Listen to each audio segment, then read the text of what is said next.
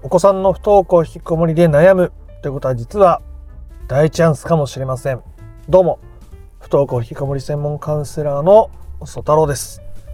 今まさにもうどうしようもないと思って悩んでいる人にとっては、まあ大チャンスだなんて言われても、そんな風になかなか思えないという方もいるでしょ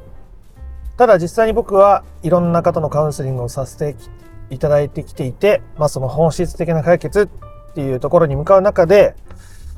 初めてなんだか自分の人生を生きているっていう感じがしました。とか、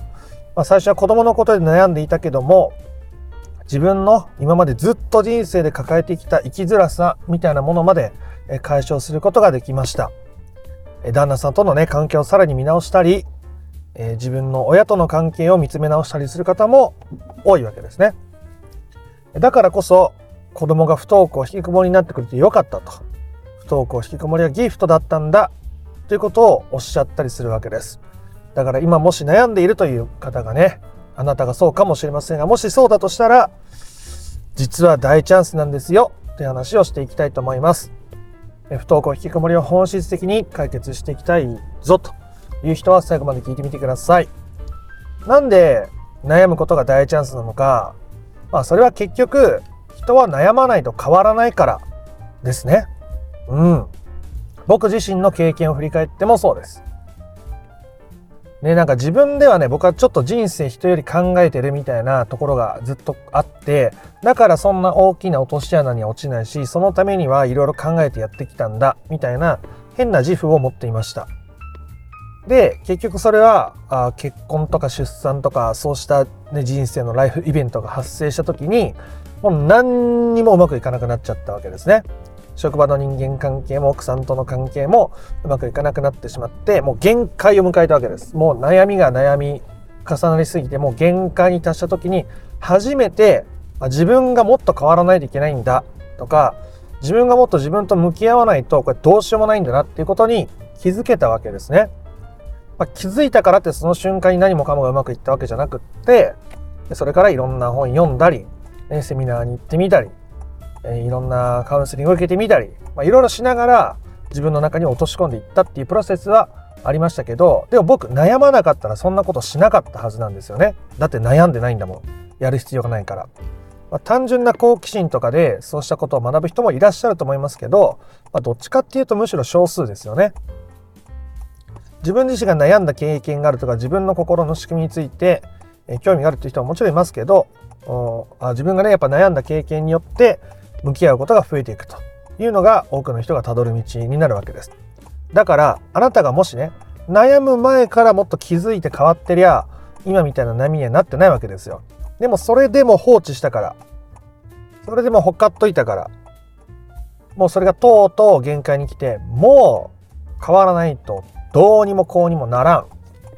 という状況に差し迫って初めて変われることができるということですね。今まさに、えー、そうした状況にいらっしゃると。私もそうだった。でも本当悩むまではやっぱり子供に変わってほしいって思ってたし、えー、やっぱあの旦那が良くないとかやっぱ私最初思ってました。でも結局自分なんですね。というふうに変わっていくわけですね。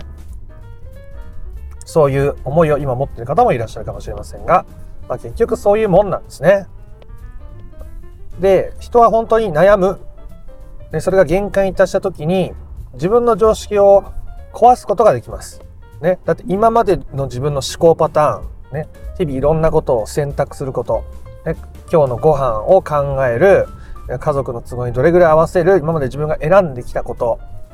じゃあ通用しなくなったから変われるわけですね。まあ、ちょっと裏話的に話すと人間はこういう自分の常識がぶっ壊された時もう通用しなくてどうしようもないってなった時に新しい価値観を受け入れられるようになるわけですがまあ、それを利用すると、ちょっと怪しい考え方とかを吹き込むことができるようになったりするわけですね。まあ、洗脳のチャンスでもあるわけです。なので、こうした時に自分が弱って悩んで、もうよくわからん、何かにすがりたい、もう変わるしかないっていう時に、まあ、それこそ本当が本当に自分が望んでいるもの、そういう時にね、自分にほん自分が本当に望んでいるものを選べるのかっていうのはめちゃくちゃ重要だけどめちゃくちゃ難しいと思いますけど、まあ、それでもそれを選んでいくことがとっても大事になるわけですね。じゃないと怪しい考え方とか教えに飲まれてしまって自分の価値観考え方じゃない誰かの考え方や価値観にすがることになって結局自分を見失ったままになっちゃうからですね。うん。まあなんだか深い話をしているような気もしますがあでも結局本当に身近な小さなことを選択していくことの連続でしかないですし、まあ、いろんなワーク僕もお伝えしますけど、まあ、それを例えばどっかで缶詰で絶対にやりなさいとかっていうつもりはなくその人がやりたいようにやれる範囲で本質的な解決を目指したいならやってくださいね。えー、目指したくない、ね。違う方法がある。思うならぜひいいと思います。自分にとって合った方法を見つけてあなたの人生ですからあなたがその人ごとに選択していければいいと思っています。ということで、不登校引きこもりで悩むということは大チャンスなわけですね。僕の過去のクライアントさんでも本当にもう、もう家族との関係はボロボロで、えー、ズタズタでお互い恨み合ってるぐらいの方もいらっしゃいましたが、でも、私が結局変わるしかないんだということに気づくことができていって、ね、今では家族に本当に感謝の気持ちしかありません。ね、で、ちょっと離れた距離ができたね、家族に対しても本当に幸せを願っています。っていうふうに、え変わることができたと。ね、これをね、僕が洗脳したってい、うと言えばそうかもしれませんが、でもその人が望んだことなんだろうと思います。僕は基本的に、こうですよああしなさいだってこれでいいんですからみたいな話し方をしないようにしています。なぜか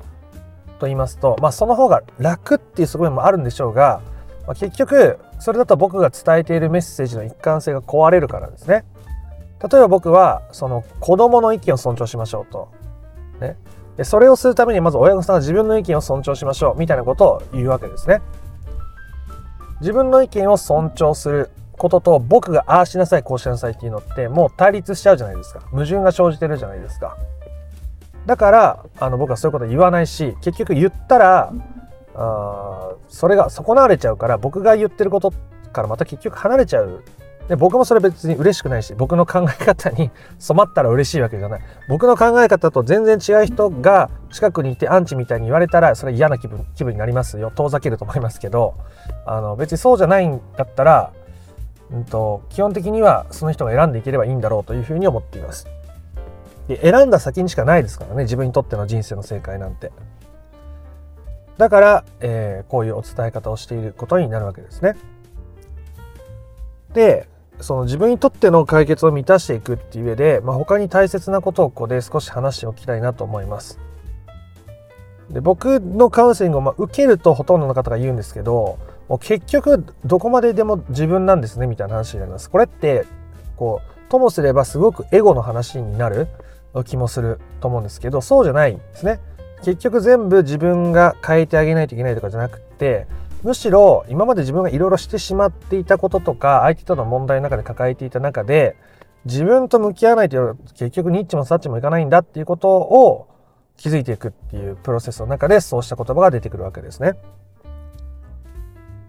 もう本当にどうしようもないですね。えっと、相手が悪いですね。みたいなシチュエーションに僕は多分ほとんど出会ったことがないんだと思います。まあ、それがほぼ存在しないと思ってるからですね。例えばですよ旦那さんからすごいモラハラを受けていると。ね。それも時に暴力もあるかもしれないと。ね。すごく傍若無人な旦那さんに振り回されているんです。でその方がおっしゃってくださったと。でその本当に悩んでる時って僕もそうでしたけど視野が狭くなってるからそのそこから逃げるっていう選択肢に気づけなかったりそれを選べなかったりするわけじゃないですか。だからこそあの苦しいし悩むと思うんですけど、まあ、カウンセリングを受けたりそのこう僕が伝えてるワークとかをしていくと、まあ、客観的な視野みたいなものが鍛えられていく、まあ、取り戻されていくっていう方が近いかもしれませんがなっていくとあ私が違う選択肢を選べばあこの状況を手放すことはできるんだっていうことに気づいていくわけですね。過去に僕のクライアントさんで他の例を言えばこう同居していた両親との生活があまりにもストレスが強くてでもねこう年老いていく親を置いて家を出ていくっていうのはなんだかこう子供として罪悪感が出てきてしまうと。ね。でも意外と家から出ても大丈夫だったりするわけですよ。最初はじゃあ一泊だけ外出て泊まってくるね、家族で旅行行くね。今までだったら絶対一緒に行こうと思ってたけど、それをしなくなっていった時に、案外私いなくても生活できるじゃん。ってことが分かってくる。と、あ、じゃあもうある時を機に家から出ようと思いますって言って、家を出て、親子、ね、親御さんが親御さんといい距離でいられて、それによって本質的な解決が満たされていくということも起きるわけです。常にどんだけ悩んでる最中でも悩んでると視野は狭くなってますけどあなたに、えー、使えるカードは残っています。いつでも。しかもたくさん。もうどうしようもないニッチもサッチもいかないっていうのは今まで使ってきた自分の選択肢カード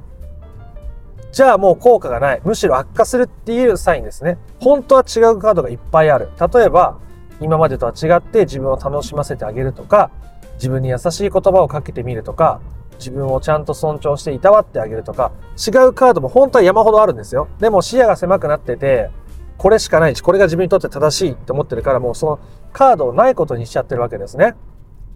で、カードが他にもいっぱいあるんだ。あ私は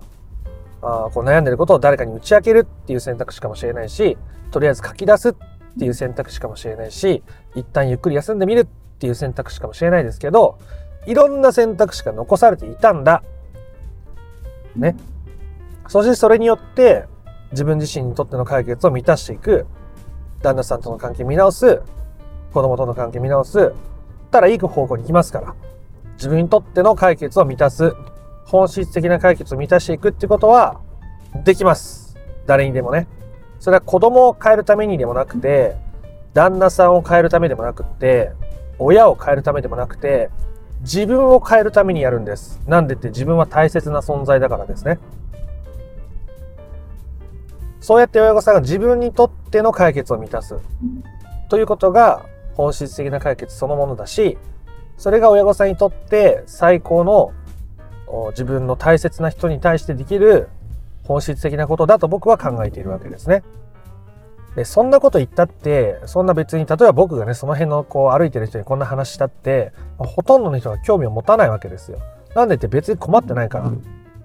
ね。喉が渇いてない人に水飲ませようとしてるようなもんで、えー、それは必要ない情報になっているわけです。だから必要だって思う人に届くようにこうやって YouTube を配信していたりするわけですが、それって悩んでいる私が変わりたい変わらないとこうありたいっていう気持ちがないと受け取れないわけですよ。その喉の渇きみたいなものが存在してないから。でも乾いてる人にとってはこれで変われる。ね。で私がそれを望むのであれば私が望みたい方向に変わることができる？ってなったらまあ行動しやすいですよねとして僕は YouTube を投稿しているわけでございます、まあ、話が長くなってきましたが 結局悩まないと人は変わらないしまあ、それによって変われた先には本当に悩んでよかったって思える未来すら待っているということでした。ね。人は悩まないと変わりません。だって自分がどこかで正しい。だってずっとそれを人生で積み重ねて繰り返してきたから、それが違ってたとか間違ってたのかなんて思いたくないじゃないですか。それは自分を責めているという人としてもそうです。自分を受け入れていく優しくしていくっていう選択肢を使ってこなかった人にとってそれを使うことは時に怯え不安をもたらすこともあるでしょうそんな風に私が手を抜いて気を抜いてしまったらこの世の中はどうなってしまうんだと少なくともこの私の家の中のことを子供旦那職場だって責任感がある仕事を任されたりすることもある。その中で私がもっと緩く手放して生きるなんて言われたってそんなことでももう限界が来ていますね。違う選択肢を取るしかない。だってもう悩んで限界だから。私が変わるしかない。選択肢は無限にあります。ね。その中からあなたが選びたいものを選んでいく先に本質的な解決は待っています。あなたがあなたの人生をあなたらしく生きていくことが子供が子供の人生を子供らしく生きていくためにできるためにできる最高のことだからですね。それは対パートナー対親。に対してもそうですもしかしたら時に旦那さんから反発があるかもしれません。親から何か言われることがあるかもしれません。それでもあなたはその他者の価値観に従って生きるのか自分の価値観に従って生きるのか相手を受容しながら距離を取るのか相手を否定しながら屈服させて自分のエゴを突き通すか常に選択肢を選べる状況にあります。その選択肢を完全に強制されてる人に僕はまだ出会ったことがないし今 YouTube が見れているような状況にいる人は少なくともそうじゃないからですね。自分で選べるということです。そしてそれを選べるようになった元々の原因である子供の不登校や引きこもりこれがあったから私は自分と向き合えたんだ、ね、僕も悩んでる渦中にいる頃はそんなこと思いませんでした。そんなこと言ったってもうそんなのわからん。もうそのんなわけわからんし苦しいしもう嫌だって思ってましたけどでもあなたが本質的な解決を乱している頃には今までのそうした悩んだことすらに感謝の気持ちを抱いていることでしょう。もしあなたがそれを望むなら必ずそれは果たされていくと信じています。あなたなりのペースで、えー、ぜひ、えー、本質的な解決を目指したい。というねここまで見てるあなたはきっとそうだと思いますそうして、